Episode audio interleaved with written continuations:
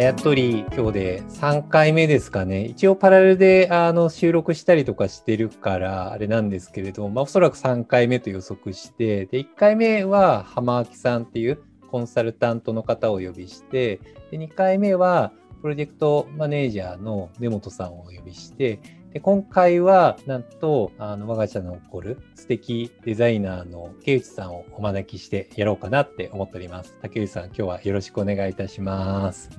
よろしくお願いします。こんにちは。よろしくお願いします。こんにちは。なんか、竹内さん、ツイッターとか結構いる人じゃないですか。あの、いますね。いますよね。耳ぐりって、あの、ツイッターにいる人が、なんか結構、まばらだったりとかするから、なんかデザイナー系でツイッターにいる人が珍しいんですよね。だからなんか、うん、あやとり聞いてくれてる方って結構、あ、竹内さんだみたいに思ってくれることってあるんじゃないかなって推察してます。はい。なんか僕、竹内さんジョ、ジョインして今でどれくらいでした？多分まだ半年経っはい。今4ヶ月目が終わって、はい、今5ヶ月目です。はい。はい。慣れたか慣れないかくらいの点なんだと思うんですけど、でもなんか、あの、多分、今って中も知って、でも外の気持ちとかもちょっとフラットに持ちつつだと思うんで、なんか竹内さんを掘り下げるとともに、なんか竹内さん、なんか実際入ってみていただいて、耳ぐりどうでしたか？みたいな話とか、ちょっといろいろラフに掘り下げていけたらなって思ってます。はい、ぜひぜひ、はい。お願いします。で竹内さんはい、竹内さんってどんなキャリアをたどってるとか自己紹介ちょっとお願いしてもよろしいですか？あはい、わかりました。じゃあ自己紹介します。はい。耳ぐりのクリエイティブのチーム、ガーデンというチームに所属しております。竹内美幸と申します。えっ、ー、と、耳ぐりでは、まあ、デザイナー、アートディレクターとして、様々な企業様の、まあ、いろんなクリエイティブだったりとかに携わらせていただいております。で、今までの経歴は、クライアントワークでデザインを作れますよっていう会社で2社経験していきました。で、ミニグリが3社目になります。キャリアスタートはウェブのデザイナーで、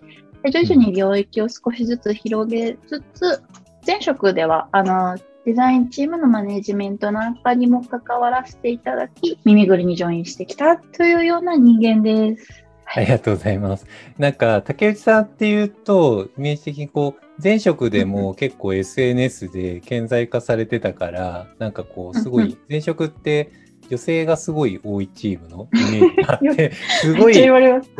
すごい、だから僕、なんか、ママ、すごい多いなって勝手なイメージ、ママチームなのかなって思ってたくらい、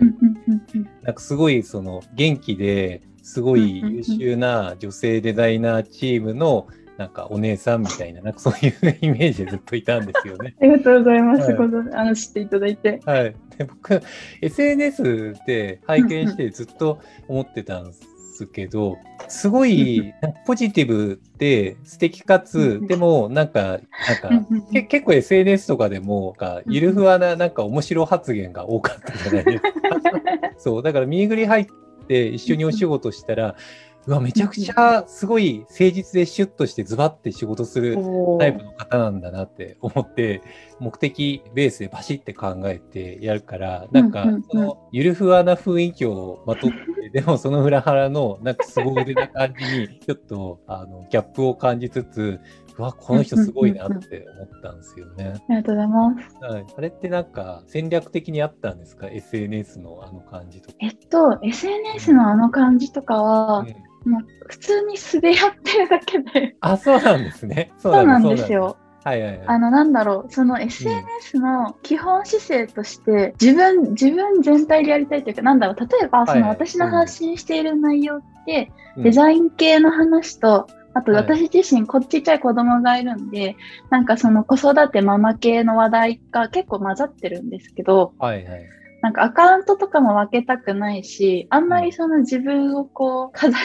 飾り立てて発信するのもなんか嫌だなと思っていて、はい。うん、なんでそのデザインの話も子育ての話も普通に一つのアカウントの中でするし、はい、でなんか自分の自然体の感じで喋ろうっってなってたら、あの感じの仕上がりになりました。そういうことなんですね。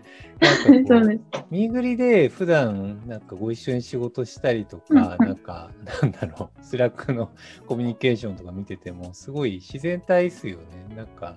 すごい楽しく、言い方があれですけど、楽しく生きられてるなっていう気が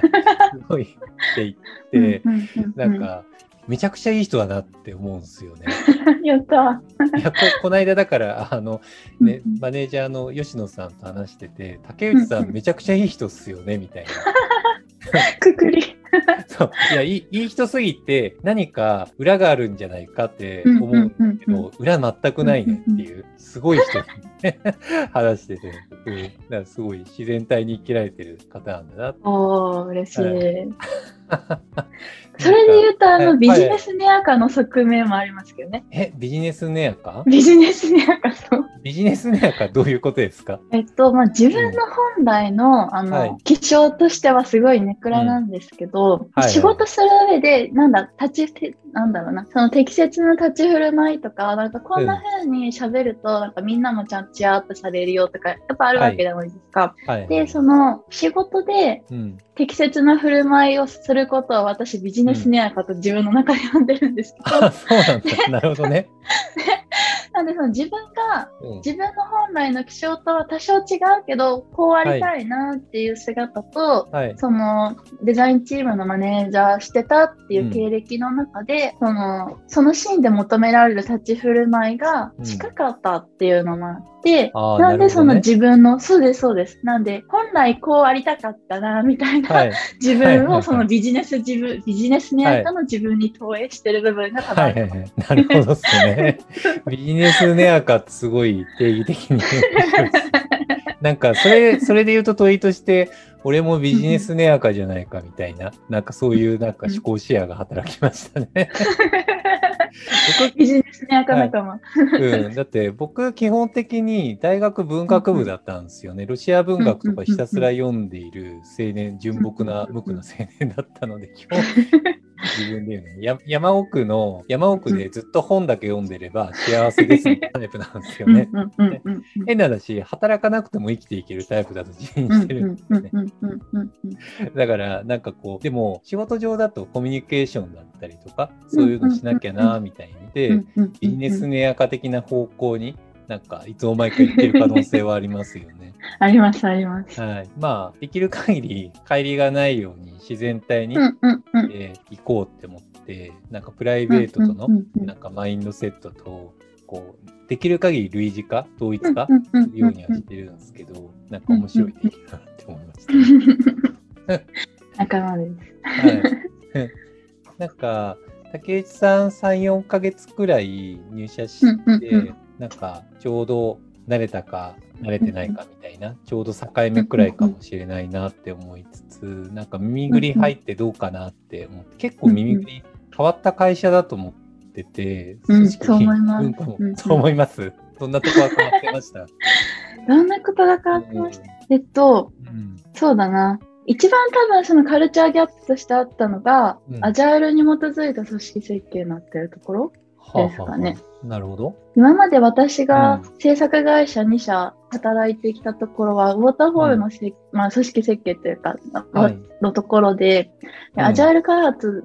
アジャイルに基づいた組織では少なくともなかったんですけど、はい。はいはい、で耳ぐりは基本的にその普段のプロジェクトの進め方も、あの、組織の構造みたいなところの、アジャイルの思想だったり、ノウハウに基づいてたりするじゃないですか。はいはいはい。なんで、それの構造が、いまいち最初、ん？どういうこと？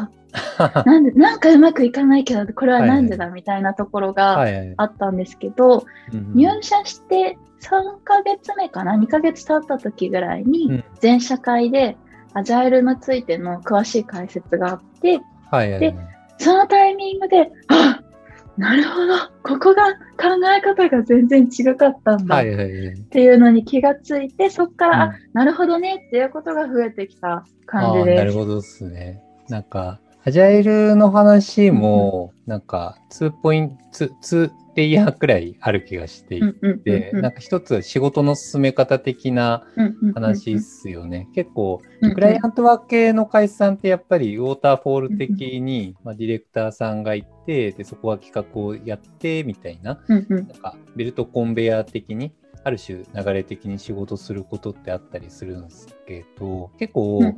あの、僕がもともとプロダクトマネージャー基盤っていうこともあって、結構チームでいかに開発するかっていうのにすごい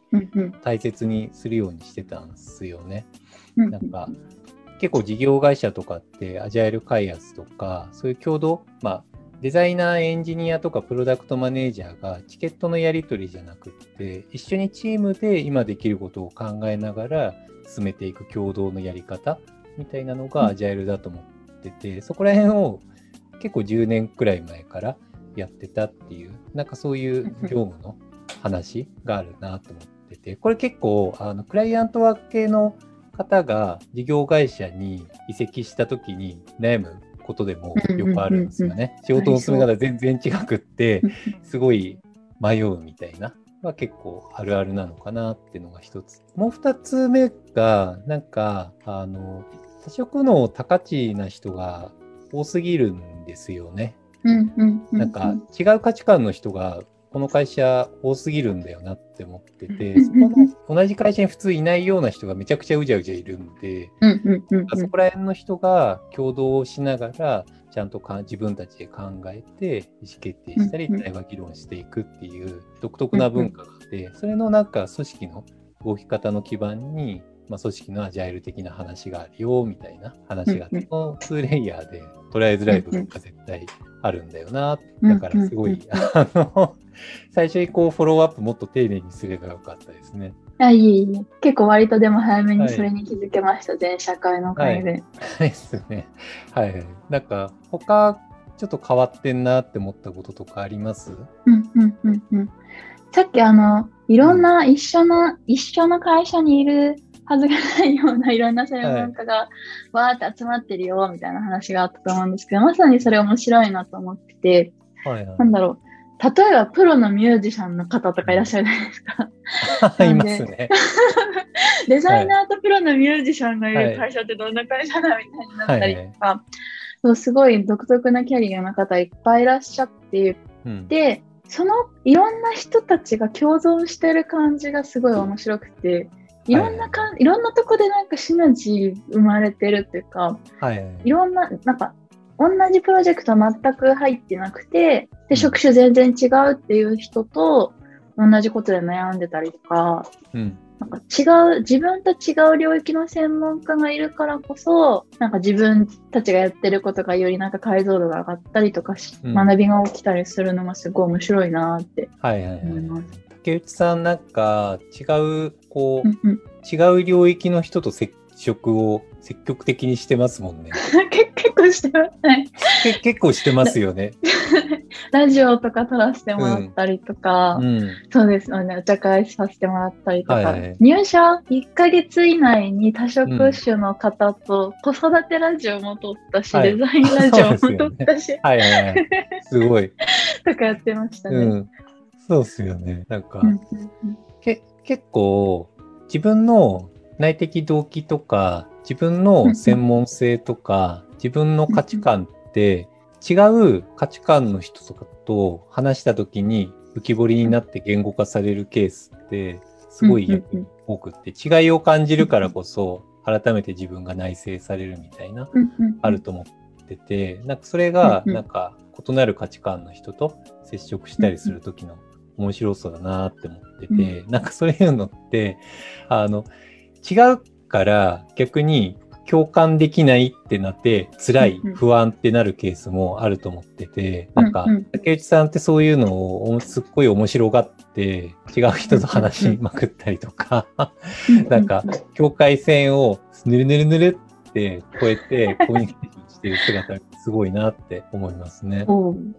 耳ぐりでなんか変わってることとか、なんかそんなお話いただいたんですけど、竹内さんが耳ぐりに入るきっかけっていうか、なんかそういう、なリフレームだったりとか、きっと入ってから、うんうんうん。あ、こんな感じなんだとか、驚いたこととかあったと思うんですけど、なんか、うんケイチさん自身でこんなのに興味あって、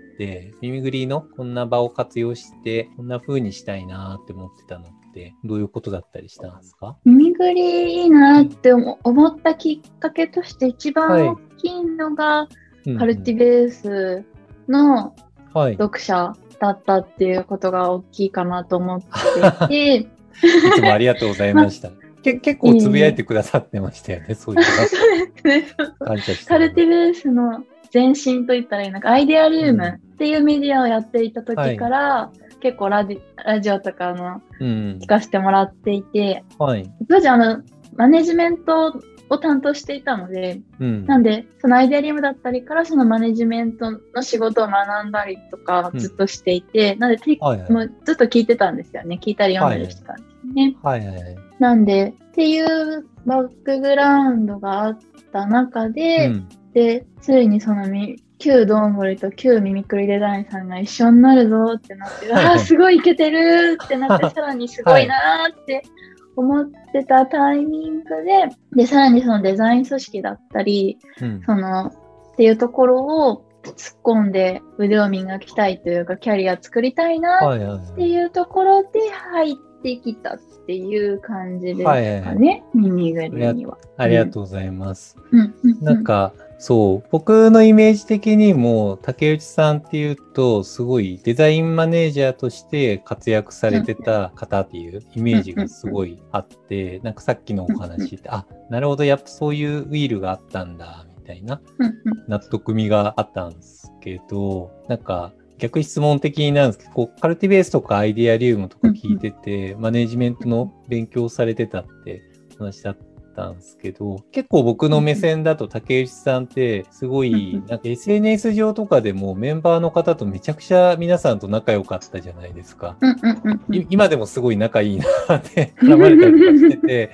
めちゃくちゃ素晴らしいマネージャーさんなんだろうなと思って、デザインチームの作り方とかで、結構手堅くやってるイメージがあったんですけど、なんかこんなのを大切にしてたとか、なんかこういう風な目線でやってて、まあうんうんカルティベースとかまあ参照にしつつ、なんかこんな風なイメージでやってたよとかってあったりしたんですか？デザインマネージャーのなんかこだわり、うんうんうん表示的なところとか。それで言うと多分一はい人一人の成長を止めないにはどうしたらいいのかっていうのも多分一番考えてたところですかね。その、はいはいはい。チームの中で、まあ、今耳ぐりに入ってきてもそうだったんですけど、うん。なんだろう、単純なそのデザインのスキルっていう意味では、うん。全然私より上手な人もいるっていう環境の中でマネージャーをしていたので、その中で自分が勝ち発揮しようとした時に、うん。いかにその一人だけではたどり着けない領域に一緒に行けるかみたいな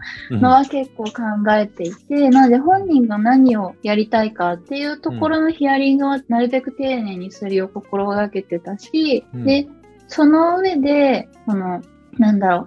会社員としてだけじゃなくて、一デザイナーとして、なんか中長期的なキャリア見据えたときに、今こうするのがいいんじゃないか、ああするのがいいんじゃないかみたいのをなんか一緒に考えられるように努力してきたっていう感じですかね。はいはいはい。なんで、なんて言ったらいいんだろう。その、前の会社のそのチームのことも、まあ、本当仲良くさせてもらってて、今でも SNS とかで、あの、やりとりしてたりするんですけど、あの、なんだろうな。まあ、もちろんなんだろう。寂しいみたいな離職するときは感情としてなかったわけじゃないんですけど、基本的にまあ、今も昔も、組織だけにととらわれてる感覚ってそんななくて、はいはい。なんだろう、そのデザイン組織として強固なものにしたいっていう思いが強くある。一方で、うん。一人一対一のデザイナーとしては、なんだろう、たまたま今同じ会社で働いているけどうん。っていうイメージが強いというか、はいはいはい。自分がマネージャーを担当している中で離職しても、そのチームのデザイナーさん一人一人の成長が止まらないように考え方を、あの、セットでレクチャーするだとか、うん。なんだろうな。同じ会社で一緒に働いている期間って、なんか本当短いケース全然多いと思ってて、うん。まあ、もちろん長く一緒に働けたら、それは嬉しいんですけど、一人一人がなんかやりたいことやりたいとか、成長したいって考えたときに、うん、一緒に働ける期間多分、すごい限られてると思うんですよね、うん、人生の中で。なんで、逆にその、いつ違う会社になったりとかしてもいいようにっていうスタンスではずっとマネージメントしてきたかな。うん、その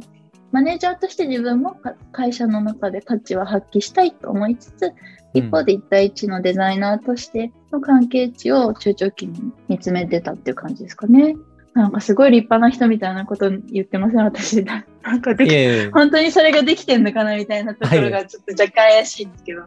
でもなんか、竹内さんの、なんていうか、二律創生的な側面的に、こう、うんうん、結構ビジネス的にちゃんと目的シャープに捉えて、